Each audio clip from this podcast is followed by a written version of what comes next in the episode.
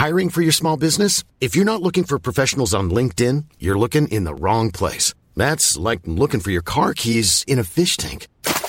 LinkedIn helps you hire professionals you can't find anywhere else, even those who aren't actively searching for a new job but might be open to the perfect role. In a given month, over 70% of LinkedIn users don't even visit other leading job sites. So start looking in the right place. With LinkedIn, you can hire professionals like a professional. Post your free job on linkedin.com slash people today.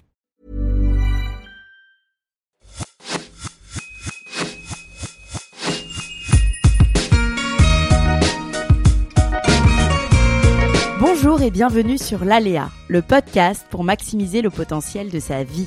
Artiste, entrepreneur, aventurier, sportif, thérapeute, coach, chaque semaine, vous trouverez les parcours, les témoignages ou les conseils de personnes inspirantes aux profils et expériences variés. Ma mission Vous guider dans vos cheminements, votre épanouissement et la poursuite de vos rêves, quels que soient les aléas que vous pourrez rencontrer. Je suis Laura Pouliken et dans la vie, je chéris les valeurs de l'audace, de la curiosité et du partage. Elle a le sentiment d'avoir eu mille vies. Et quand on l'écoute, nous aussi. Je vous parle d'Elisa, alias Et Dieu créa. Elle s'émancipe de ses parents très tôt et finance elle-même ses études. Elle commence une carrière dans la vente, d'abord en France puis aux États-Unis. Elle rentre en France, intègre rapidement l'univers du luxe et devient responsable communication pour la marque Marité François Girbeau. En parallèle, elle crée son blog qui parle de ses coups de cœur et qui décolle pendant sa grossesse pour sa première fille.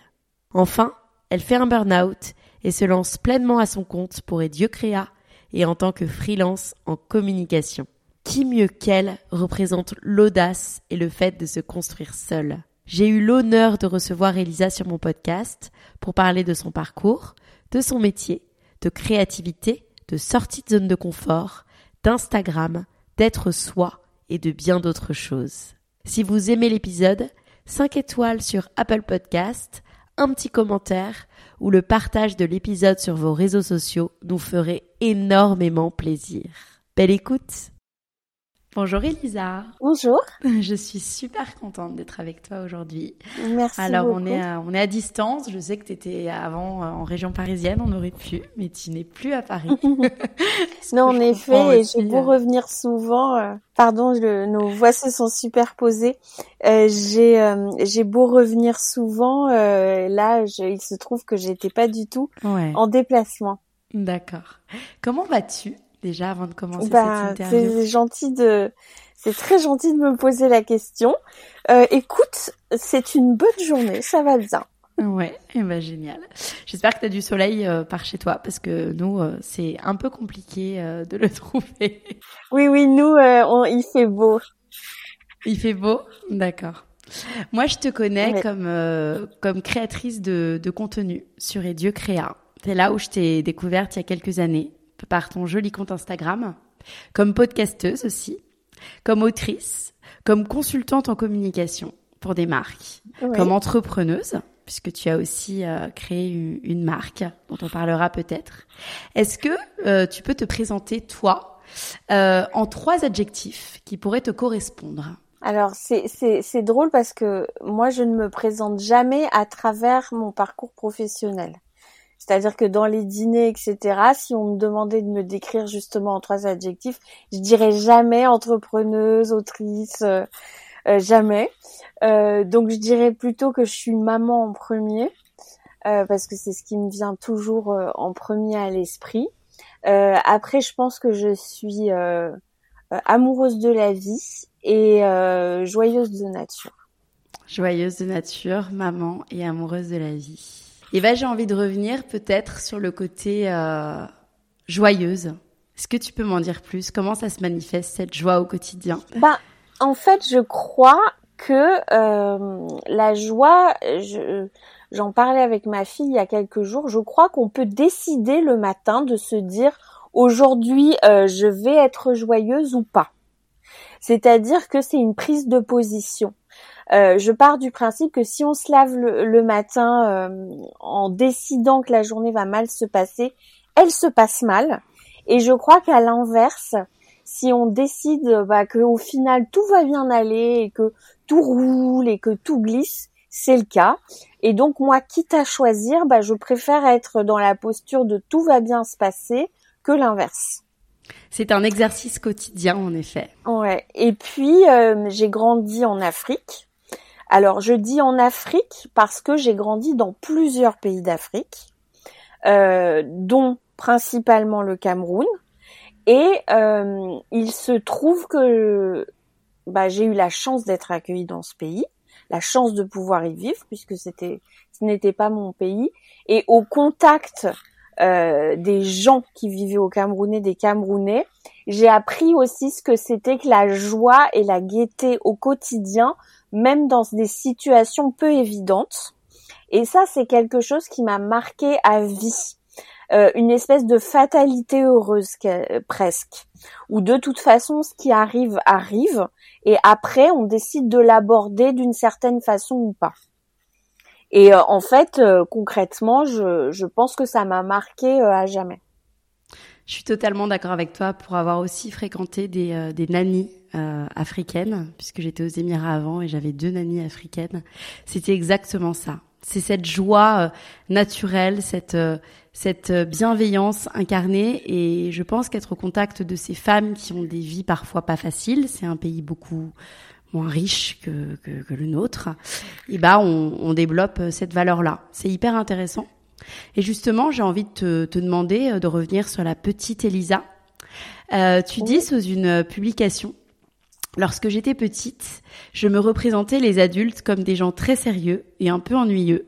C'est pour cela que j'ai mis du temps à en devenir une. Et j'ai envie de te demander déjà, est-ce que tu étais une petite fille joyeuse Et à quoi ressemblait ton enfance? Dans quelle famille tu as grandi? Et puis peut-être à quelle occasion, du coup, tu, as été en Afrique? Alors, donc, euh, j'avais des parents qui étaient ce qu'on appelle des expats. Moi, j'ai été très marquée par cette enfance, donc dans plusieurs pays d'Afrique, euh, notamment le Cameroun. Et j'ai été très marquée euh, dès l'enfance par l'attitude des expatriés en, Afrique.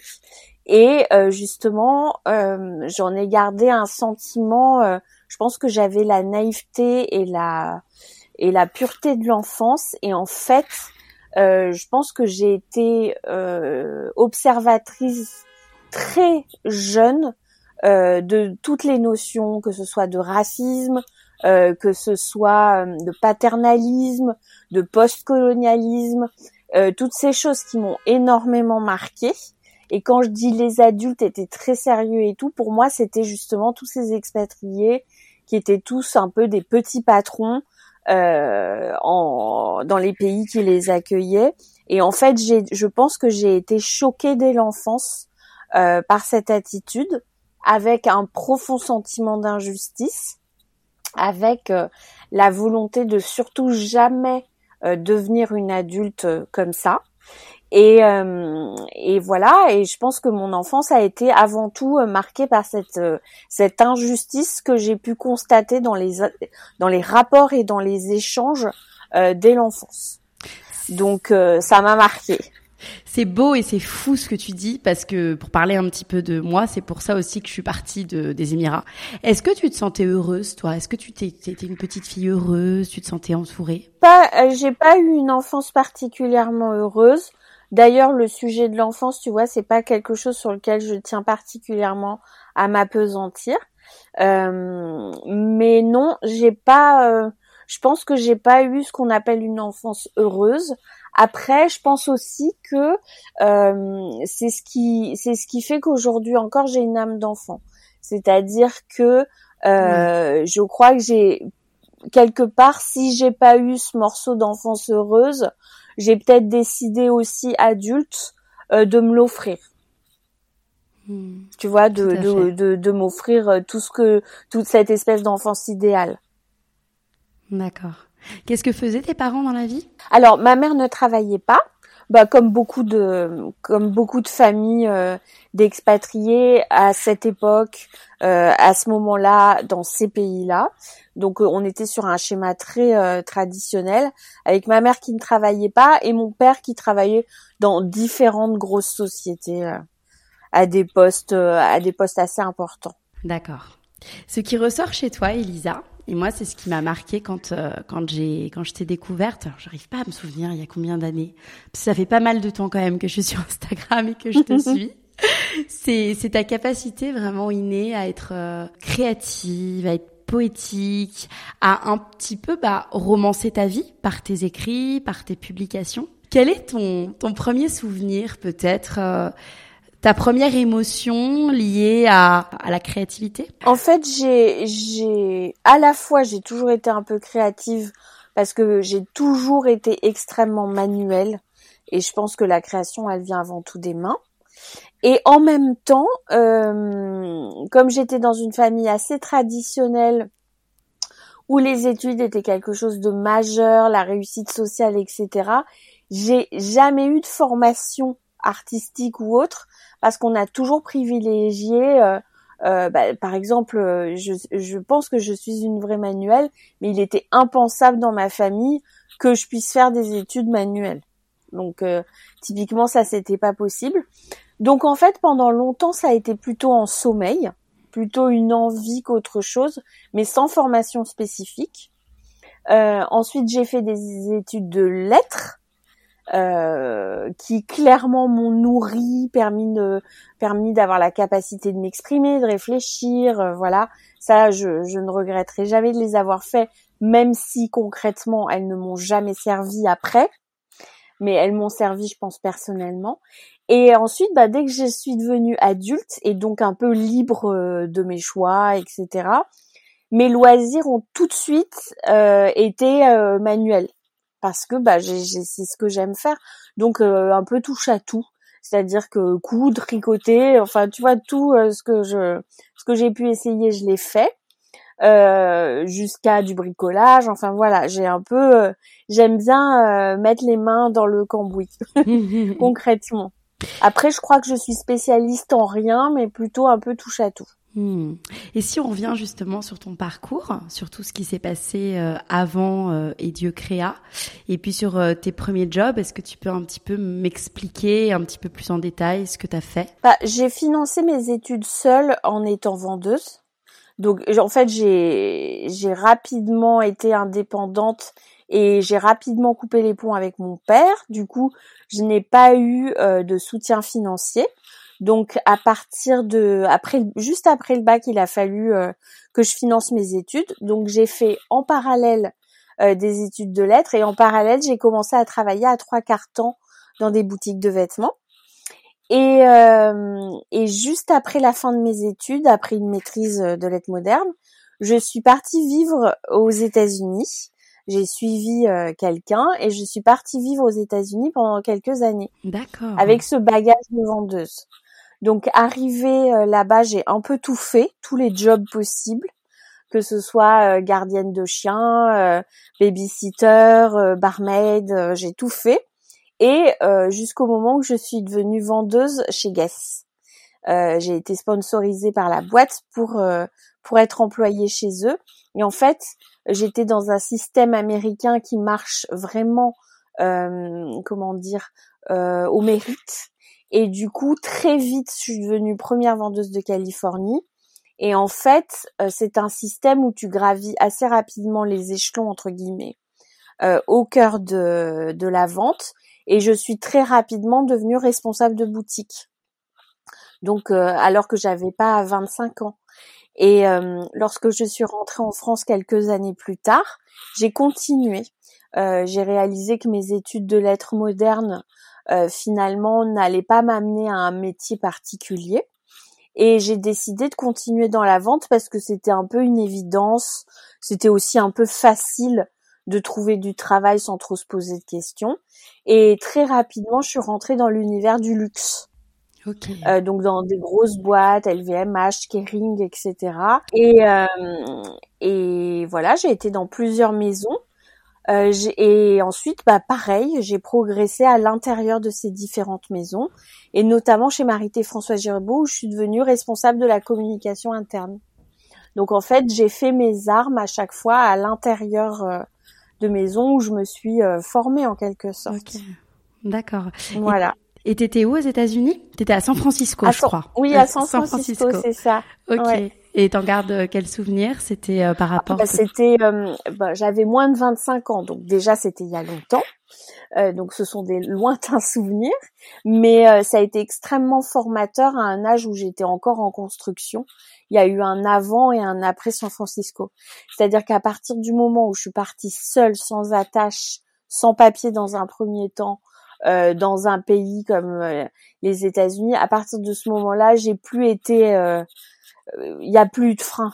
À partir du moment où tu es capable de faire ce genre de choses seul, sans argent, sans rien, et de te sortir de toutes les emmerdes que j'ai pu avoir, ben je, à partir de ce moment-là, j'ai su que de toute façon, je m'en sortirais toujours. C'est ça, c'est un peu l'art de la débrouille.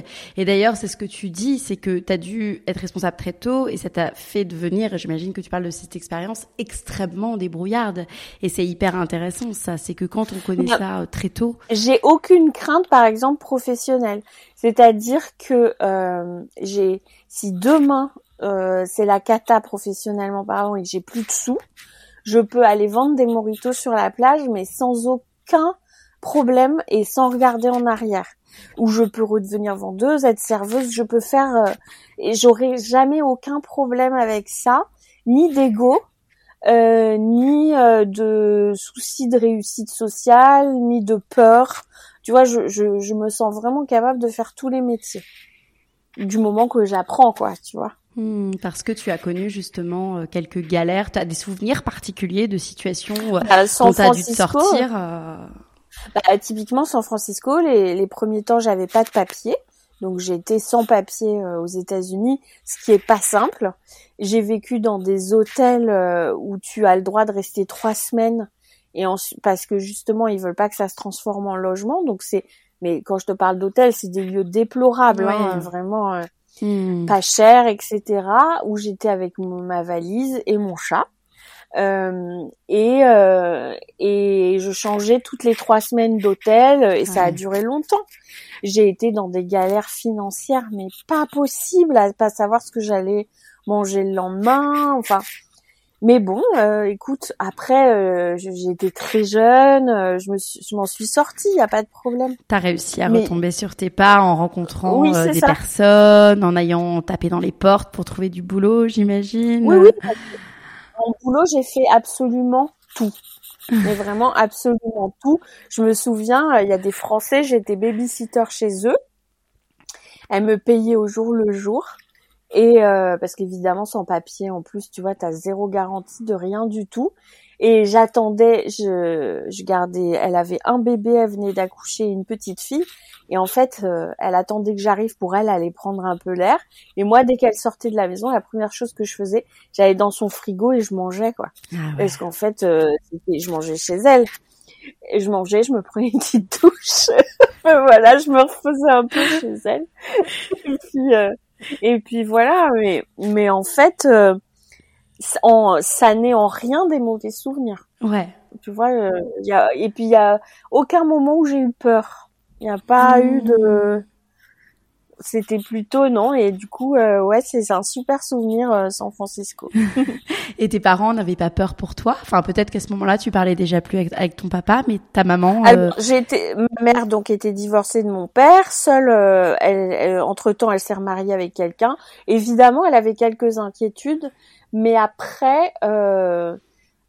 je, elle a, elle a toujours dit que j'étais l'électron libre de la famille et qu'en fait elle a elle a très vite su même lorsque j'étais petite fille et tout ça c'est ce qu'elle me raconte que que j'étais extrêmement débrouillarde. J'ai aussi une sœur et elle a toujours vu que nous étions différentes, que nous n'avions pas les mêmes besoins et que moi j'étais plutôt d'une nature euh, à me débrouiller quoi qu'il arrive. D'accord, il fallait te faire confiance. Euh, Elisa, euh, tu as commencé très tôt dans le monde des blogs euh, avec Et Dieu créa. Faudra commencer, je pense, qu'à 10-12 ans, c'est ça? 12 ans Oh, même plus. Même plus. il y a 15 ans. 15 ans, bah, tu vois. Ouais, 15 ans. ouais, donc vraiment, vraiment au début, il y a 15 ans, on était en quelle année? Ouais, 2012. Bah, c'était en 2007. 2007, ouais, c'est ça, 2007. pourquoi? Qu'est-ce que tu as commencé à partager? Pourquoi tu l'as créé Quelle était ta vision à cette époque? Bah, en fait, j'étais mère célibataire. D'ailleurs, c'est le père de mon fils dont je m'étais séparée qui m'avait suggéré le format blog.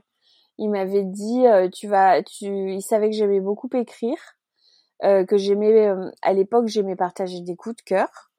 et il m'avait dit, écoute, tu devrais tu devrais essayer d'ouvrir un blog. Je savais absolument pas ce que c'était qu'un blog. Et je crois que c'est lui qui m'a ouvert mon premier blog et je suis allée euh, commencer à écrire dessus. Et euh, juste après ça, on s'est séparés. Donc j'étais mère célibataire et j'avais beaucoup de temps seul en fait. Parce que mon, mon fils était tout petit. Donc là, pareil, hein, nouvelle galère dessous. Euh, quand j'étais mère célibataire, c'était vraiment compliqué financièrement les premiers temps. Et du coup je sortais pas rien. Je restais à la maison avec mon fils euh, voilà. Et donc le soir comme j'ai jamais eu de télé le soir euh, j'écrivais euh, des billets que ce soit d'humeur ou des, des choses que je découvrais et que je partageais. Voilà comment a commencé Idiocréa. Et pourquoi ça s'appelle Idiocréa? Ah, Parce que je faisais, je faisais beaucoup de rubriques de, sur le cinéma. Et Dieu créa euh, et Dieu créa la femme, c'est un de mes films préférés, ah, le, film de Roger Vadim. Et à l'époque, euh, les premiers blogs qui existaient, ce n'étaient que des blogs de mode. Et donc mon blog s'appelait Et Dieu créa Marc Jacobs, le blog qui parle de tout, sauf de Marc Jacobs. Voilà. Hmm, d'accord. Voilà l'histoire.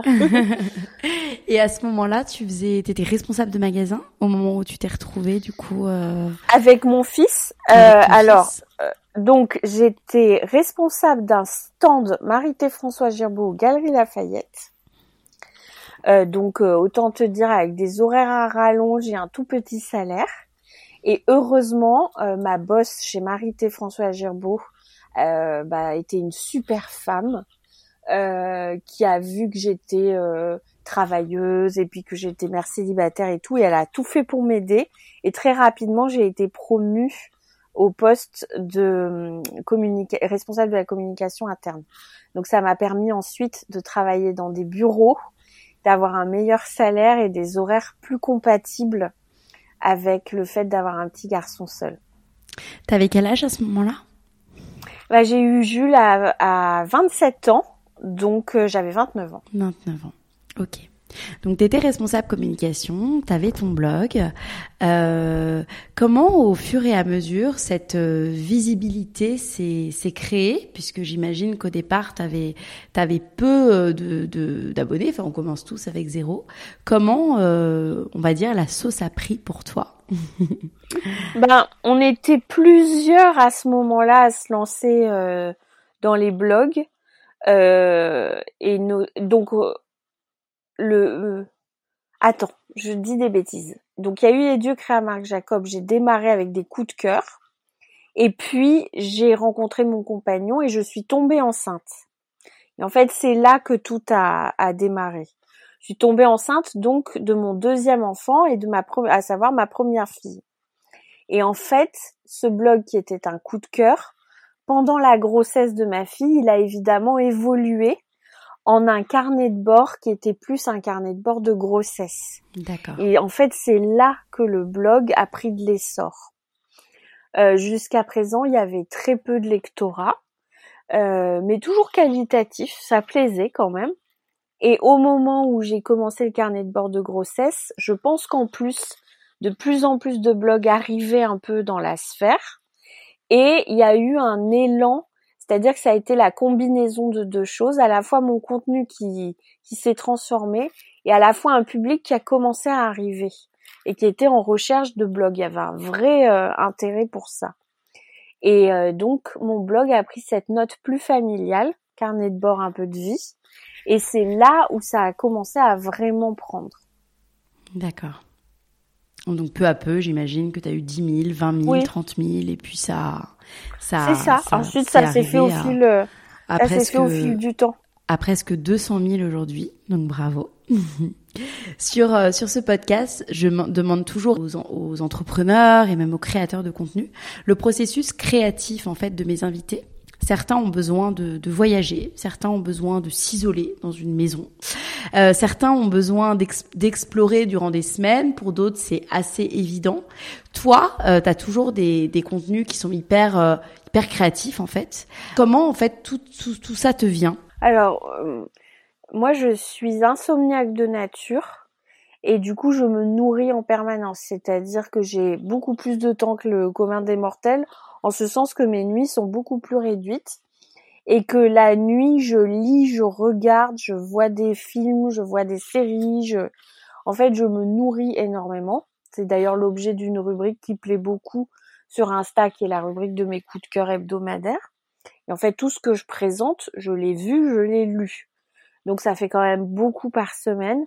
Et concrètement, c'est le fait de me nourrir en permanence euh, de toutes ces lectures, de tous ces, de toutes ces, de toute l'actualité, de toutes ces choses, qui fait que euh, ma créativité reste, euh, comment dire, nourrie, tout simplement. En fait, je, je, pense vraiment, à une époque, ça aurait pu être les voyages. Je voyage beaucoup moins, mais je pense que c'est le fait de regarder les autres, ce qui se passe, ce qui se fait, qui fait qu'ensuite, euh, euh, toi, tu es capable de produire des idées neuves. D'accord. Et j'allais te demander aussi, euh, parce que justement, tu as une, as une fréquence de, de, publication qui est, assez, euh, qui est assez incroyable, je trouve. C'est tous les jours presque. Tu partages beaucoup d'astuces.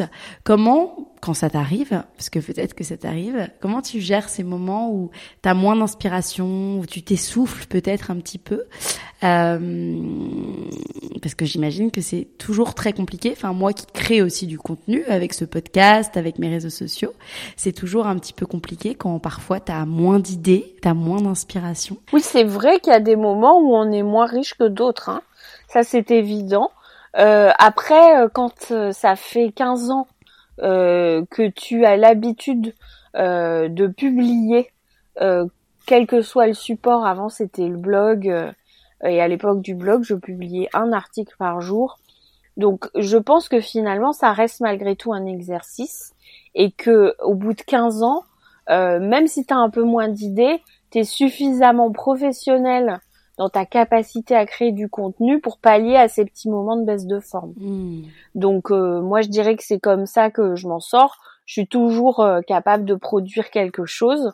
Euh, après évidemment il y a des moments où la fatigue, ou le, ou les problèmes, ou il y a plein de ou même l'actualité peuvent nuire à la capacité de créer du neuf.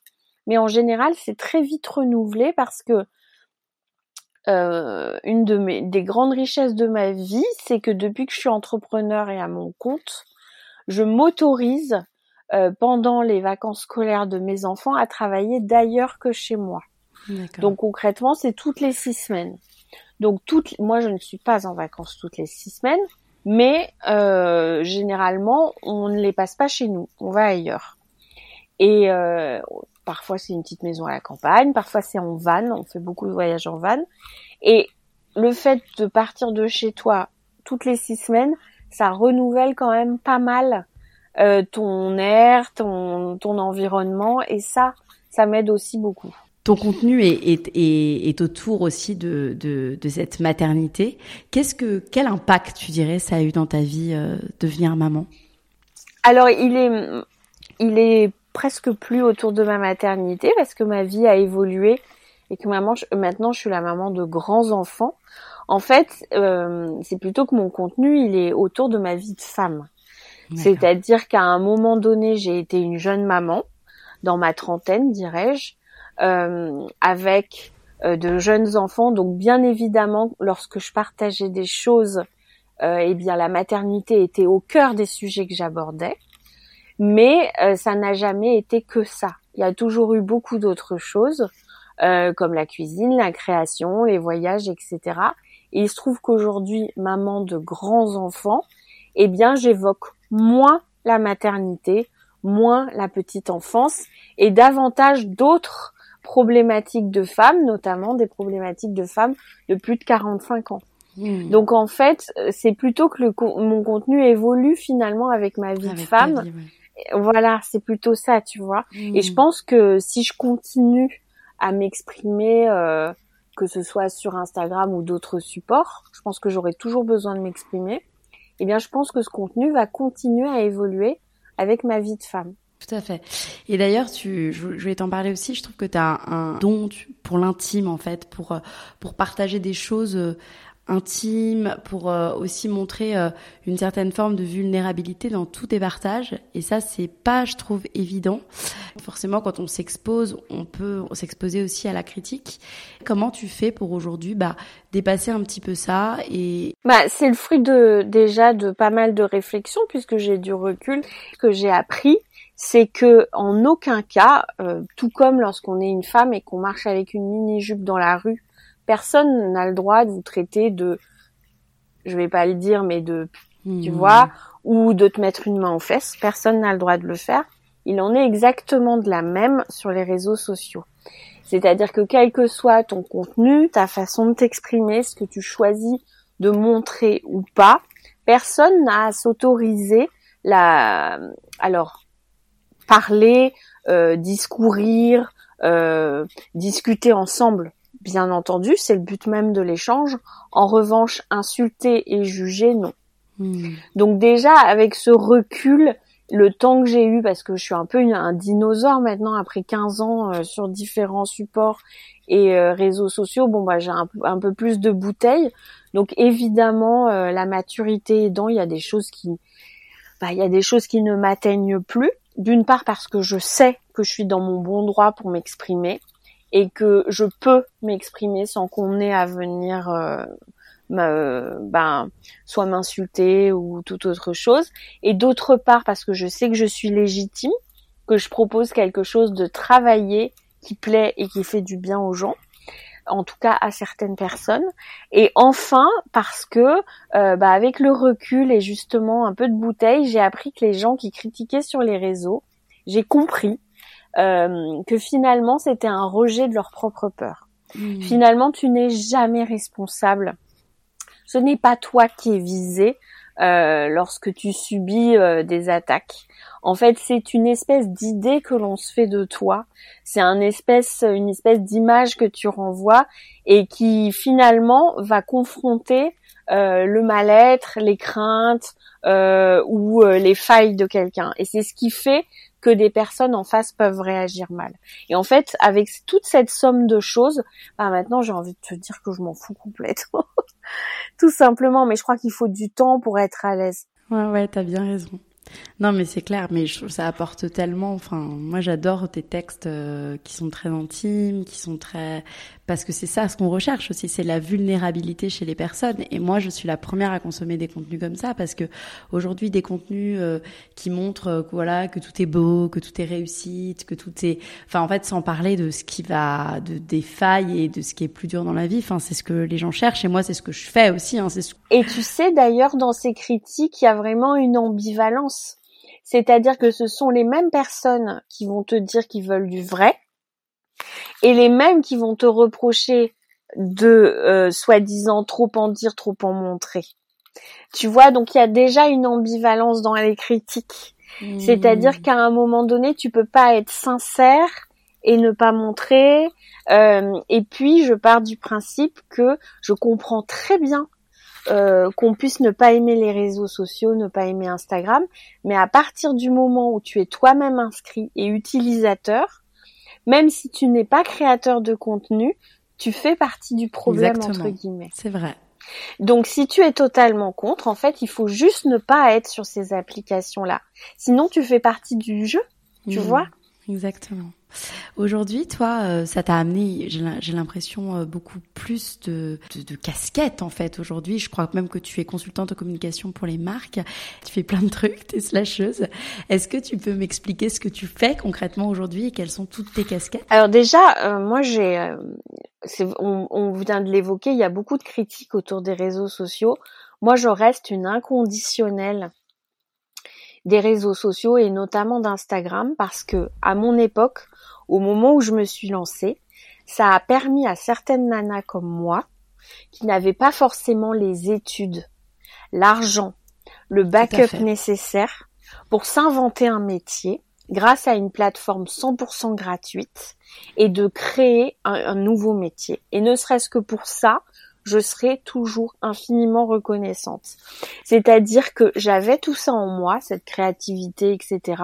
Mais j'ai eu les opportunités gratuites grâce à une plateforme gratuite. Alors bien entendu, depuis, il n'y a plus rien de gratuit et c'est devenu un, un véritable métier. J'ai même appris que maintenant, il y a des études Hmm. Euh, mais moi, je suis née avec. Finalement, euh, on a toutes construit ce métier-là, et pour cela, malgré toutes les failles, malgré tous les progrès à faire, ça reste quand même une opportunité qui a été géniale. Donc ça déjà, euh, c'est assez fabuleux. Et maintenant, euh, oui, ça m'a donné l'opportunité de changer de job. Donc moi, j'étais dans la vente, dans le donc dans le domaine du luxe. Et je t'avoue que au bout d'un moment, avec trois enfants, je gagnais entre parenthèses très bien ma vie, mais euh, j'avais des horaires à rallonge. Je travaillais les samedis, les jours fériés. J'étais jamais chez moi avant 21 heures. J'ai eu mes trois enfants à Paris dans ces conditions-là, en allaitant. Enfin bon, un rythme effréné. Et à un moment donné, euh, bah, j'ai eu envie euh, de m'inventer un nouveau métier qui me permettrait aussi de les voir grandir.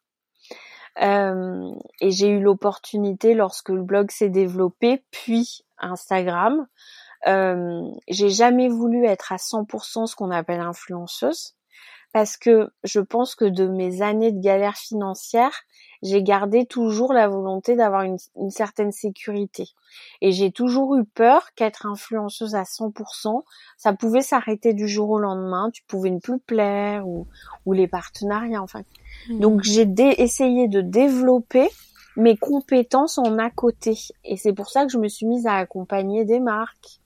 Euh, et je me suis toujours dit, ben si un jour t'es plus euh, influenceuse, euh, et eh ben tu, tu auras toujours ces compétences-là et ce métier que tu t'es fait sur mesure. Donc aujourd'hui, j'ai la marque que j'ai cofondée avec deux autres personnes, qui est une marque d'infusion bio. Et euh, je suis en freelance sur des missions, euh, parfois sur du court terme, parfois sur du long terme, avec différentes marques que j'accompagne en communication. Ok, tu te partages euh, donc entre toutes ces casquettes si Instagram ferme demain. bah euh, oui, ça peut arriver. Hein, ça peut arriver, c'est vrai. Et ben je m'en souviens d'ailleurs il y a quelques mois, euh, y a, on, s'est mis tous à perdre énormément euh, de d'abonnés. Je sais pas si tu te souviens. Et euh, certains et même certains comptes fermaient. Et en fait, c'était un bug mondial. Mais il y a eu pas mal de d'échos comme quoi bah, c'était la fin d'Instagram et tout ça. Enfin, plein mhm. de gens qui sont enflammés sur Twitter. Mais c'est vrai et, et c'est intéressant de, de cumuler euh, plusieurs casquettes. Euh, tu vois, une grand-mère dirait on met pas tous les œufs euh, dans, le même panier. Dans le même panier. Après, je pense que si Instagram, alors je pense pas que ça va fermer. Par contre, tu vois, à une époque, Facebook c'était la folie, et maintenant il n'y a plus personne sur Facebook à part euh, des personnes âgées. et, et tu vois, c'est ce qui peut arriver avec un support comme Instagram. Je reste persuadée qu'il y en aura d'autres avec d'autres moyens de communication, mais rien ne dit que si aujourd'hui ce que je fais plaît sur Instagram, ça plaira. Tu vois, par exemple, on voit que maintenant ce sont des contenus vidéo ultra rapides. Mm. Euh, il faut sans cesse s'adapter et peut-être que dans dix ans, bah, je serai plus capable de m'adapter. Euh, enfin voilà, ce sont des choses qui peuvent arriver. Tout à fait. Aujourd'hui, Elisa, tu es pleinement à ton compte. Comment Selling a little or a lot? Shopify helps you do your thing however you cha-ching. Shopify is the global commerce platform that helps you sell at every stage of your business. From the launch your online shop stage to the first real life store stage, all the way to the did we just hit a million orders stage. Shopify is there to help you grow. Shopify helps you turn browsers into buyers with the internet's best converting checkout. 36% better on average compared to other leading commerce platforms because businesses that grow grow with Shopify. Get a $1 per month trial period at shopify.com/work. shopify.com/work. Et pourquoi tu as opéré cette transition? Ben, ça faisait des années, j'avais des années d'épuisement derrière moi. euh, parce qu'après avoir été donc responsable de la communication chez Marie-François Girbeau, je suis retournée sur le terrain, comme on dit, c'est-à-dire que je suis redevenue directrice de boutique. Donc on parle de métiers qui sont très fatigants où tu es debout toute la journée, souvent en talons hauts, où tu affrontes les soldes, les enfin toutes les périodes promotionnelles avec une pression commerciale hallucinante à travailler les samedis, les jours fériés, mmh. enfin bref. Et puis j'ai eu, j'ai eu euh, deux, deux bébés entre temps, enfin. Donc ça faisait des années, je pense que j'étais dans un épuisement euh, pas possible, euh, dans des situations très conflictuelles au boulot. Et ça, c'est le propre du retail. Euh, et mon dernier job, je suis arrivée vraiment dans un cas de figure horrible. C'est-à-dire, la, la précédente directrice de boutique avait été renvoyée et pendant le temps de latence, ils avaient mis l'adjointe en directrice de boutique. Donc évidemment, c'était son rêve d'avoir ce poste. Et ils m'ont embauchée et ils l'ont remise euh, adjointe. Donc moi, j'arrive là avec en second, c'est-à-dire soi-disant mon bras droit, une nana qui en fait venait de faire mon job pendant six mois. En plus, elle avait très bien travaillé. Elle méritait vraiment d'avoir ce poste, mais bon, moi j'étais pour rien. Et ils l'ont remise. Euh, donc moi, je suis arrivée dans ces circonstances-là, donc évidemment, ça a été l'enfer. Euh, ça a été avec en plus une pression commerciale terrible et des horaires à rallonge et une nana qui m'a mis des bâtons dans les roues euh, pendant toute cette période. Donc euh, ça a été juste atroce, vraiment. Hein. Et, euh, et je suis arrivée au bout de mes capacités physiques et mentales. T'avais quel âge à ce moment-là? C'était bah c'était c'était il y a cinq ans hein, donc je ah six ans donc la quarantaine. Et euh, avec une euh, direction qui m'a complètement lâchée, qui m'a pas du tout soutenue.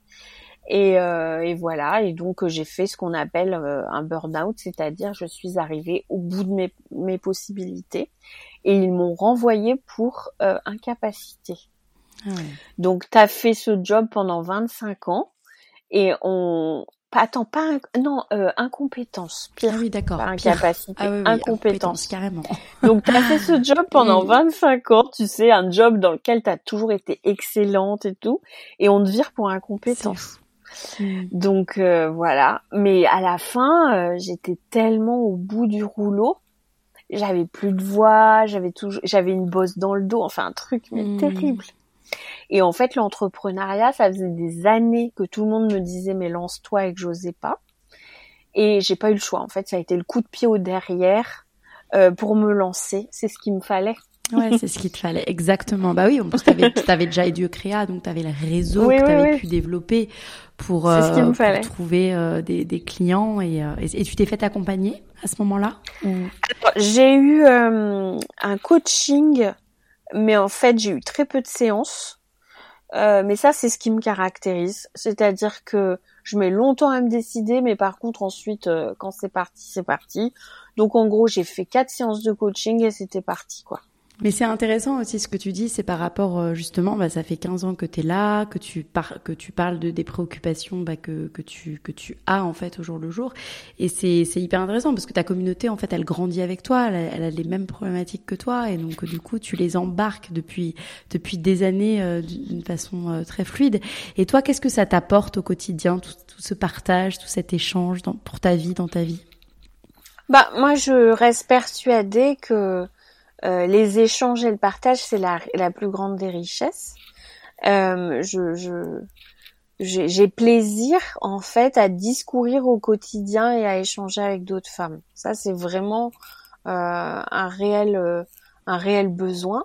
Après, de toute façon, euh, lorsque l'on est créateur de contenu, à, à, un moment donné, il faut être conscient que c'est parce qu'on aime être lu ou vu. Ça, sinon, on ne, on ne le fait pas moi j'ai un réel plaisir à être lu. Et hmm. euh, je crois que j'ai eu toujours du plaisir. Et d'ailleurs, tu vois, à chaque fois, euh, on explique sur les réseaux sociaux ce qu'il faut faire et ne pas faire. Moi, je fais tout l'inverse de ce qu'il faut faire, c'est-à-dire que j'écris des légendes qui sont des romans. Euh, tous les coachs en Instagram disent que c'est le dernier truc à faire. Et tu vois, moi, ça plaît quand même beaucoup. Mmh. Donc, euh, c'est que j'ai une communauté qui aime lire. Ouais. Donc, finalement, euh, j'ai trouvé des gens qui me ressemblent. Mais mais oui, je pense que j'ai j'ai envie de dire des choses et envie qu'elles soient lues et entendues et d'en discuter après. Hmm. Et quand tu as une nouvelle collaboration, comment tu l'appréhendes? Comment ça se passe? Est-ce que tu bosses seul Est-ce que tu bosses avec euh, ton, ton avec une équipe? Euh, Comment comment comment tu Bon alors j'ai pas j'ai j'ai pas d'équipe. Euh, alors les collaborations déjà, il faut savoir qu'on en reçoit euh, parfois 75 à 100 par jour et qu'en fait on en refuse 74. Hein. non mais parce qu'il y a, il y a beaucoup de je crois que euh, c'est un métier qui gagnerait à être davantage connu parce que quand j'entends des gens dire oh elle fait beaucoup de pas en parlant de moi d'ailleurs mais on entend souvent des gens dire elle fait beaucoup de collaborations des trucs comme ça je pense qu'ils n'imaginent pas euh, le nombre de choses qui sont refusées au quotidien et que c'est donc un vrai choix euh, donc voilà la notion première, c'est que c'est un choix. Donc lorsque je fais une collaboration, c'est avant tout parce que elle m'a plu et qu'elle me ressemble. Euh, donc ça, voilà. Sachant qu'en plus, c'est aussi une des raisons pour lesquelles j'ai continué à bosser à côté. C'était de pouvoir euh, euh, être libre financièrement parlant et ne pas être contrainte d'accepter des trucs juste parce que ça rapporte. Tu vois ce que je veux mmh. dire Et ensuite, ben depuis peu, j'ai ce qu'on appelle un agent. Euh, c'est-à-dire une personne qui euh, s'occupe de toute la partie contractuelle. Parce que euh, ben tu as beaucoup parlé du fait que j'étais une créative. On n'est pas bon dans tout et moi typiquement pour tout l'aspect administratif et organisationnel, ben, je suis une catastrophe. Donc j'ai pris mmh. quelqu'un qui me soutient à ce niveau-là. Euh, donc voilà les étapes et ensuite bah arrive la partie créative et là c'est là où je m'amuse. Hmm. Et par rapport à toutes ces sollicitations, et, et ça, moi, c'est une question que, que je me pose encore tous les jours parce que je suis freelance euh, en communication et, et voilà, j'ai pas mal de casquettes. Comment tu arbitres entre les projets que tu acceptes et que tu refuses en fait? Quelle est ton, ta méthode un petit peu sur ces, sur ces centaines de sollicitations par jour? Qu'est-ce qui te oh bah non, mais là c'est pas compliqué. C'est pas compliqué parce que euh, quand tu es créatrice de contenu, ce qu'on te propose, c'est une offre commerciale. Donc c'est assez simple. Euh, de, tu te poses pas de questions bien longtemps. Soit tu adhères avec ce qu'on te propose de montrer, soit tu n'adhères pas, soit tu décides d'être quelqu'un euh, qui va parler d'un sujet plus que d'un autre ou pas, tu vois. Donc déjà moi tout ce qui a parce que parfois les gens qui te contactent, tu te dis est-ce qu'ils ont vraiment regardé mon compte? Euh, parce que dans le lot de tout ce que je reçois, il y a déjà la moitié qui part d'office parce que ça ne me ressemble pas. Mmh. Ensuite, euh, il y a une autre partie qui part parce que c'est des marques qui n'ont pas des valeurs que je partage. Et ensuite, euh, tu regardes et puis finalement, il, le choix se fait vite et tu arrives vite à la personne que tu acceptes, tu vois. Hmm. Et même ça, c'est pas très, en soi, c'est pas très compliqué. Et dans ton métier de freelance, c'est pareil? Tu quand on non, alors dans mon métier de freelance, déjà le choix est moins large. Il n'y a pas 400 personnes qui tapent à ma porte tous les jours. Hein. Ça, c'est évident. Euh, et finalement, euh, c'est assez facile depuis le début. Je croise les doigts pour que ça continue. C'est plutôt des gens qui, via mon Instagram, réalisent que je peux proposer euh, une aide de en communication et qui du coup sentent une affinité avec moi et vont venir me contacter en me disant qu'est-ce que tu proposes, est-ce que tu penses que tu pourrais m'accompagner et tout? Et du coup il y a déjà un gros tri qui s'est fait, tu vois. Hmm. Si elles sont passées via mon compte, forcément déjà il y a une affinité évidente. Hmm. Je vais parler un petit peu de, du côté euh, de ton côté autrice et du côté euh, un petit peu euh, perso, si tu si tu acceptes d'en parler, mais tu si on a déjà parlé à plusieurs reprises sur ton compte. Tu as écrit deux livres, dont un sur le deuil périnatal, dont je trouve d'ailleurs, c'est pour ça que je me permets de t'en parler, dont on dont on parle pas assez en fait. Il y a un très bon podcast d'ailleurs qui est sorti il y a quelques années sur le sujet. Euh, tu dis, euh, cette épreuve m'a révélé, m'a réveillé. Est-ce que tu peux me dire dans quelle mesure et me parler justement de ce projet de, livre que tu as écrit? Alors oui, parce qu'en fait, euh, tu vois, comme on le disait tout à l'heure, il y a des étapes de vie. Et moi, cette étape douloureuse, ça y est, elle est derrière moi. Donc je suis sereine à ce sujet. Ça n'a pas été le cas pendant longtemps. Ça a été une véritable épreuve dont il a fallu me relever. Et typiquement, l'écriture, ça fait partie d'un processus de guérison. C'est-à-dire qu'à un moment donné, quand tu poses les mots, euh, ça a été très égoïste comme projet. Et ensuite, je sais que c'est un livre qui a servi à beaucoup de gens, euh, qui leur a permis même euh, d'évoquer le deuil périnatal avec leurs enfants, etc.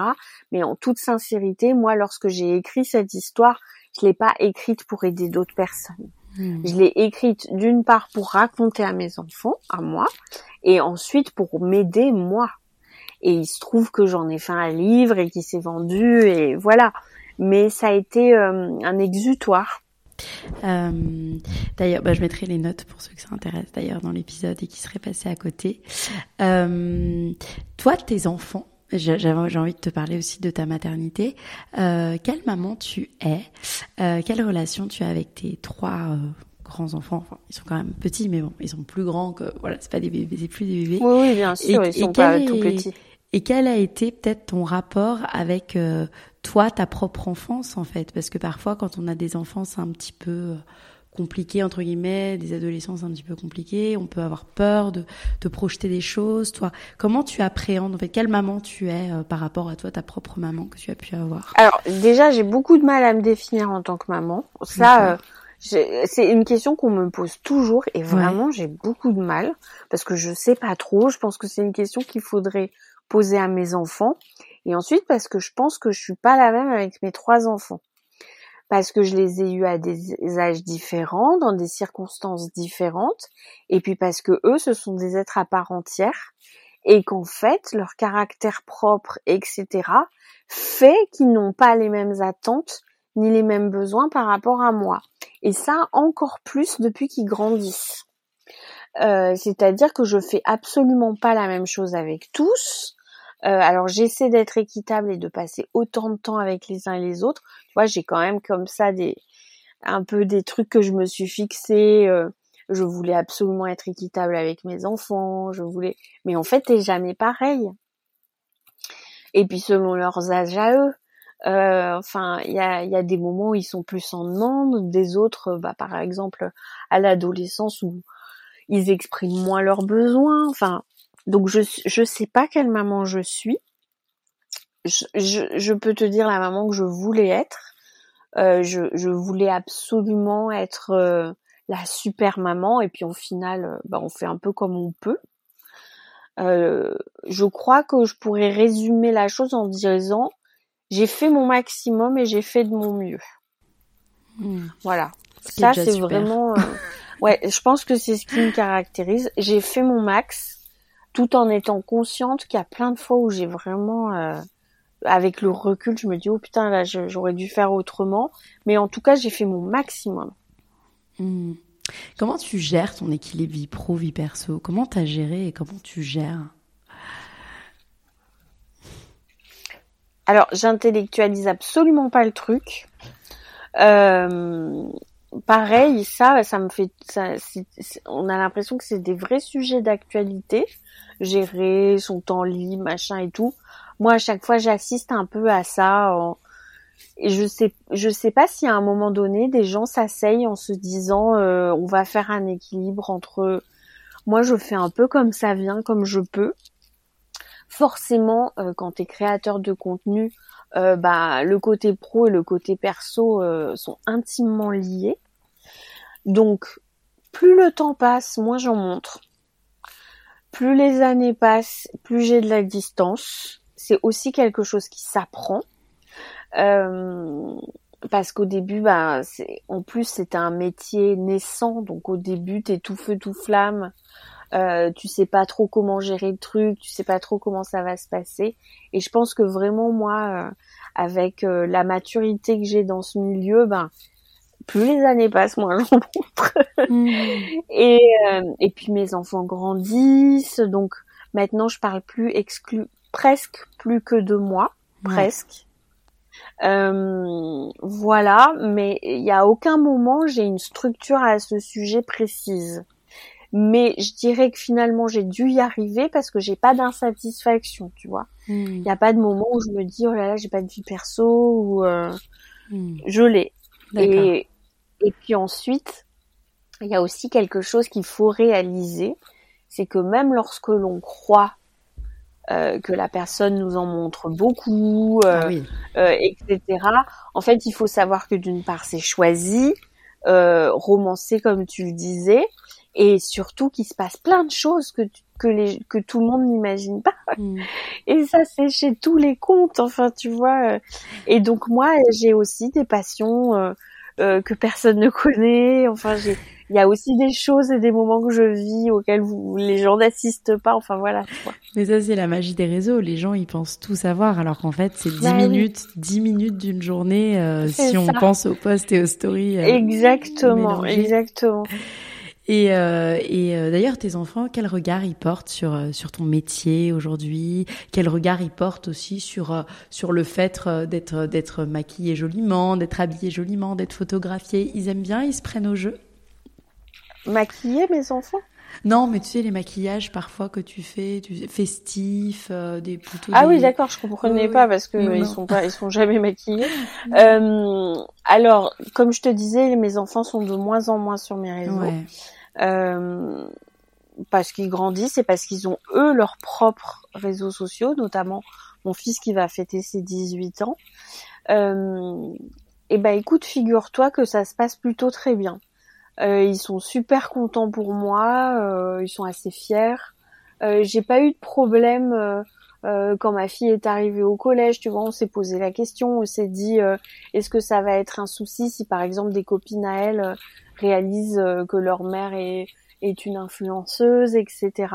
En fait, elle fait partie d'une génération où ils ont grandi avec ça et où finalement ce sont les parents qui vont se poser des questions plus que les enfants. Ils sont aussi euh, formés à l'école, c'est-à-dire que euh, ils ont un vrai recul sur les réseaux sociaux. Ils savent exactement ce qu'on doit dire, ne pas dire. Il y a des cours spécialisés là-dessus euh, à l'école.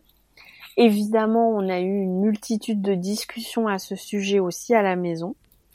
donc voilà, ça se ça se résume comme ça. après, le fait d'avoir une maman dont c'est le métier, n'ont pas de naïveté à ce sujet. Tu vois, par exemple, euh, euh j'ai souvent entendu dire des parents dire euh, oh là là, ils rêveraient de devenir youtubeur, ils se rendent pas compte. Bah moi, mes enfants, ils savent que c'est vachement de boulot. Ils savent que c'est pas de l'argent tout cuit dans la bouche, ni une vie euh, forcément rêvée, ni voilà. Tu vois, ils, ils connaissent l'envers du décor et ils savent que c'est avant tout un travail. Enfin voilà. Hmm. Tout à fait. Si tu avais des tips communication, justement, enfin, pour ceux qui nous écoutent et qui voudraient faire émerger un projet sur euh, leur réseau, que le projet soit eux-mêmes d'ailleurs, ou qu'ils aient quelque, chose à mettre en avant, tu leur conseillerais quoi? De trouver euh, leur singularité. Parce que tu vois, tout à l'heure, on évoquait le fait que je faisais tout ce que les coachs disaient de ne pas faire en Instagram, à savoir des légendes qui sont des vrais textes, et qu'en fait, moi, ça marche. Comme quoi, euh, par là, on peut se rendre compte qu'il n'y a pas de canevas tout prêt. Euh, on entend souvent des grandes idées toutes faites sur ce qui va marcher, pas marcher. Et en fait, je crois que tout peut fonctionner si c'est fait euh, et que c'est 100% vrai, naturel, etc. et que ça vous ressemble à 100%. Tu remarqueras que dans les projets et les comptes, il y en a, c'est un peu des copies conformes, des espèces de modes, de photos, de et en fait, bah ça marche pas. Enfin, Bien sûr. où il y en a un qui va marcher, celui qui est copié par tous, mais c'est pas ce qui fonctionne. La singularité, et il y en a beaucoup qui appellent ça une niche, la singularité, euh, parler d'un sujet en particulier, euh, ça peut être euh, la peinture sur bois flotté, hein, peu importe, quel mmh. que soit le sujet, mais que ce soit votre truc et vous le traitez à votre façon, sans contrefaçon. Euh, il faut pas faire ça parce que c'est soi-disant le truc qui fonctionne, tu vois.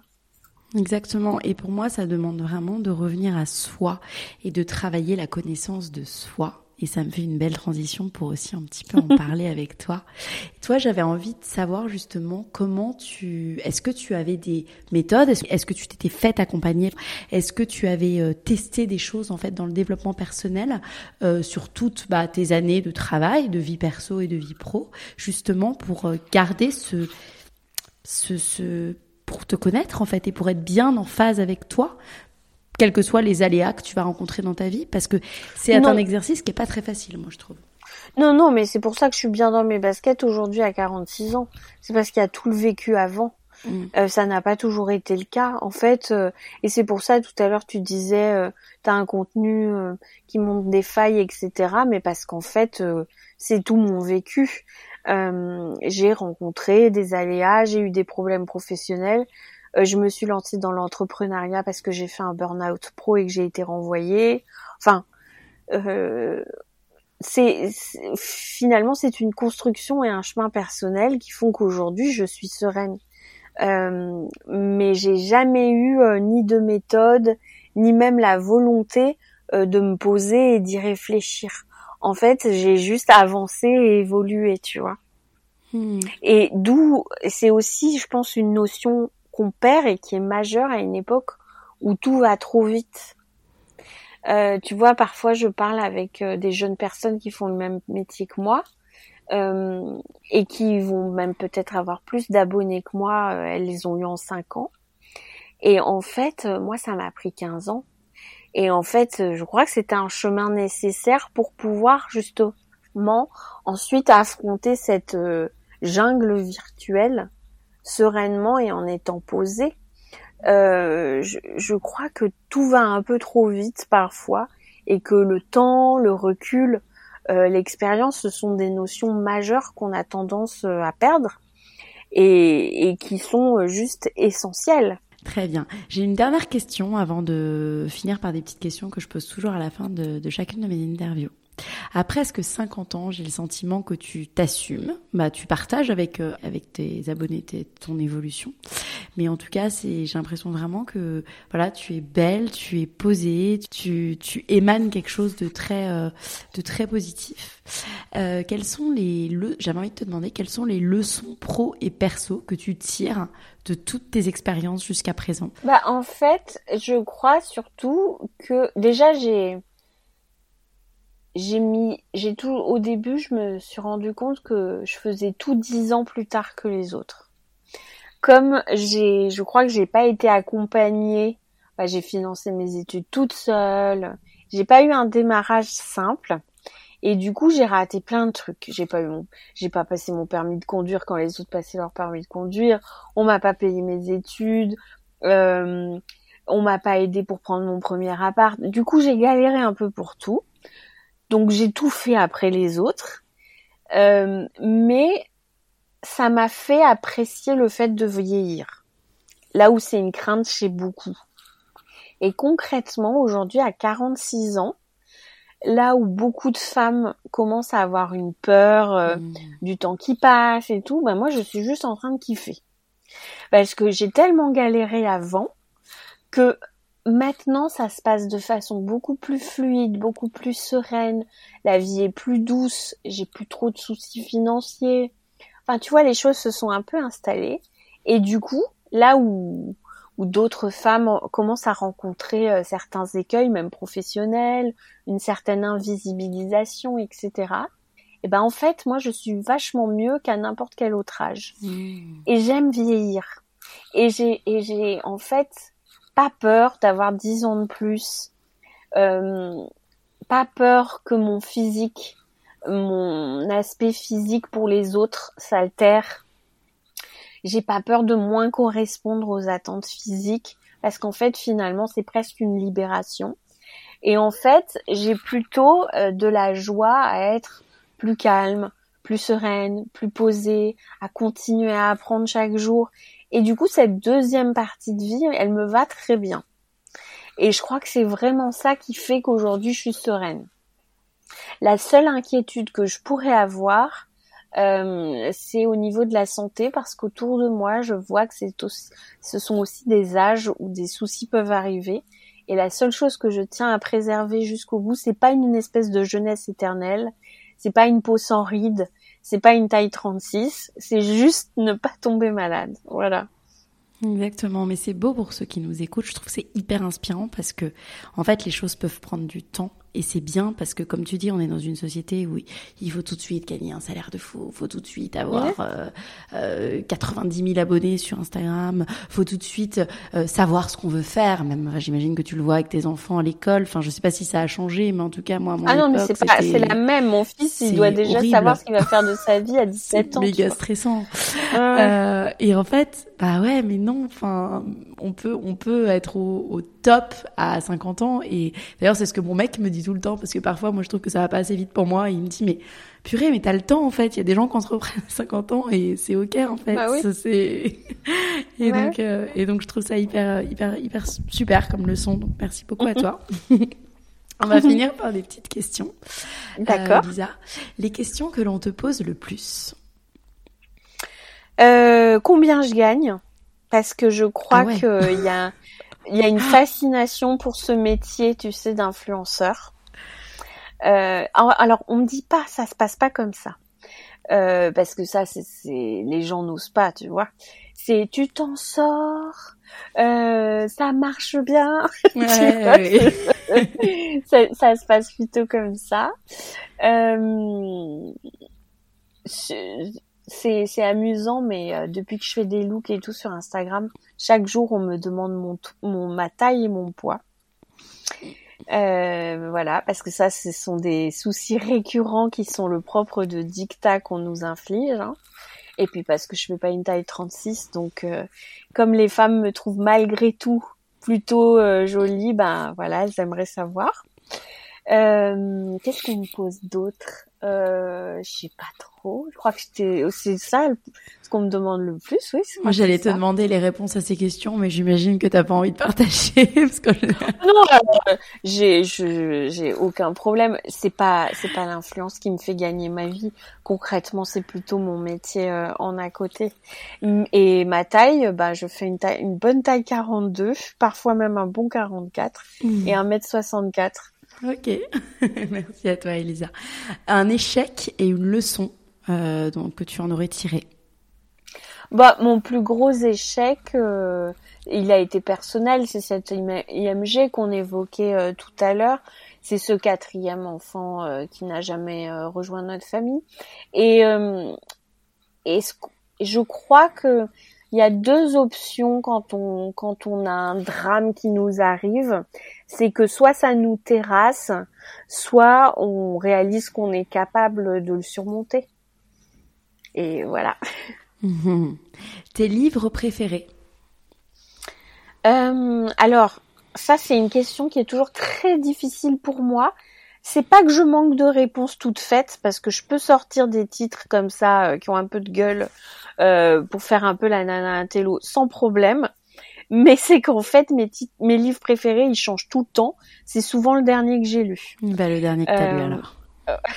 bah là, je suis en train de lire le dernier de Virginie Grimaldi, euh, qui est une autrice que j'aime beaucoup, euh, qui fait. Alors, j'adore parce que ça va me donner l'opportunité de dire quelque chose à son sujet. C'est l'autrice préférée des Français parce qu'elle est simple et qu'elle parle de beaux sentiments et elle est souvent décriée par les critiques littéraires parce que euh, son écriture ne correspond pas à un certain snobisme littéraire. Tu vois ce que je veux dire Oui, je vois très bien. Euh, en fait, c'est une écriture qui est très jolie, attention, mais simple. Oui, pas, pas comme torturée ou peut-être. Voilà, c'est des beaux sentiments. tu vois ce que je veux dire? C'est ce qu'on aime. Et voilà. Et en fait, ce, moi, cette espèce de plaisir immédiat dans la lecture me va très bien. Hmm. Et euh, j'ai aucun problème avec cette simplicité. Bien au contraire, je trouve qu'elle est euh, essentielle. Et tout comme euh, parfois à notre époque, être gentil pour certains c'est presque dépréciatif. Oui. Moi, je suis pour remettre au goût du jour euh, la simplicité, la gentillesse, euh, ces notions primordiales, tu vois. Exactement, exactement. Et c'est drôle que tu parles de Virginie Grimaldi parce que j'aimerais beaucoup l'avoir sur le podcast, mais euh, j'ai du mal à la, à la. Bah, je crois qu'elle est très occupée. Voilà, si, elle écoute, si elle écoute le podcast. tes citations préférées? Euh, Ce qui te manque, trouve-le dans ce que tu as. Je crois que c'est ma préférée de toutes. Ce qui te manque, trouve-le dans ce que tu as. Ouais. Parce que je pense qu'on est encore une fois à une époque où on a toujours besoin de plus, où euh, la réussite sociale, personnelle, professionnelle se caractérise par le fait de toujours aller plus loin, etc. Et je crois qu'on oublie de hmm. profiter de l'instant et de réaliser que ce qu'on a déjà, c'est déjà très bien et plutôt suffisant. Hmm. Est-ce que tu crois à la chance? Alors, euh, je crois que la chance, ça se travaille. Voilà ce en quoi je crois. Euh, après, euh, je ne suis pas pour dire qu'il n'y a que le travail qui paie, parce que malheureusement, ce n'est pas exact. On ne naît pas tous avec le même bagage culturel, émotionnel ou même social, et tout ça a son importance. Donc, on part pas tous avec les mêmes chances dans la vie. Je crois que c'est essentiel de le souligner. Mais ensuite, la chance ne fait pas tout. Si tu ajoutes pas beaucoup de travail, beaucoup de persévérance, euh, il se passera pas grand chose. Tes mentors ou les personnes qui t'inspirent le plus? Euh... Ah, je sais pas, c'est pas facile. J'ai pas de grande figure euh, comme ça qui me qui me porte et m'inspire. Euh, après, j'ai j'aime beaucoup ces derniers temps, c'est assez récent. Regardez les femmes plus âgées que moi. Euh, tu vois des Emma Thompson, euh, des femmes comme ça, euh, que je trouve très inspirantes. Elles ne l'auraient pas été il y a dix ans. Mais là, justement, depuis que j'ai dépassé les 45 ans, je crois que je me plais à regarder ces femmes aux cheveux, aux cheveux gris, que je trouve belles, euh, qui en ont plus rien à faire de ce qu'on pense d'elles physiquement. Et euh, ça, ça me porte pas mal. Hmm. Tes routines pour être bien physiquement et mentalement Alors, je suis nulle pour ça. Euh, je, je n'en ai pas. Euh, j'adorerais s'y aller. Il y a le sport. Je me suis mise au sport il y a deux ans et maintenant j'en fais. Ça me fait beaucoup de bien. Mais j'ai pas. Je me lève à 6 heures. Euh, je bois un citron chaud, je médite, euh, je note deux phrases inspirantes dans un carnet. Sincèrement, j'adorerais. Je ne me moque absolument pas de ceux qui peuvent le faire, mais je ne sais pas comment ils font. Moi, dès que je mets un truc en place, un peu organisé, un peu sympa, ça fout le camp en quatre jours. Hmm. Euh, donc, en gros, je fais comme je peux. Ouais. C'est déjà bien. Et ma dernière question, que t'évoque maximiser le potentiel de sa vie? Eh ben, je pense qu'on en a parlé pendant tout ce podcast, non? Euh, Je pense que c'était l'essence même de notre conversation, euh, et je pense que c'était même la première phrase. Le matin, on se réveille et on décide euh, de sa journée si elle va être belle ou pas, et, et arrêter, arrêter de croire que les choses nous sont imposées et finalement, on est avant tout le premier acteur de notre vie. Merci beaucoup, Elisa. Merci à toi. Cet épisode est maintenant terminé. En espérant qu'il vous ait plu, je vous donne rendez-vous maintenant sur le compte Instagram lalea.podcast pour découvrir les coulisses de l'interview.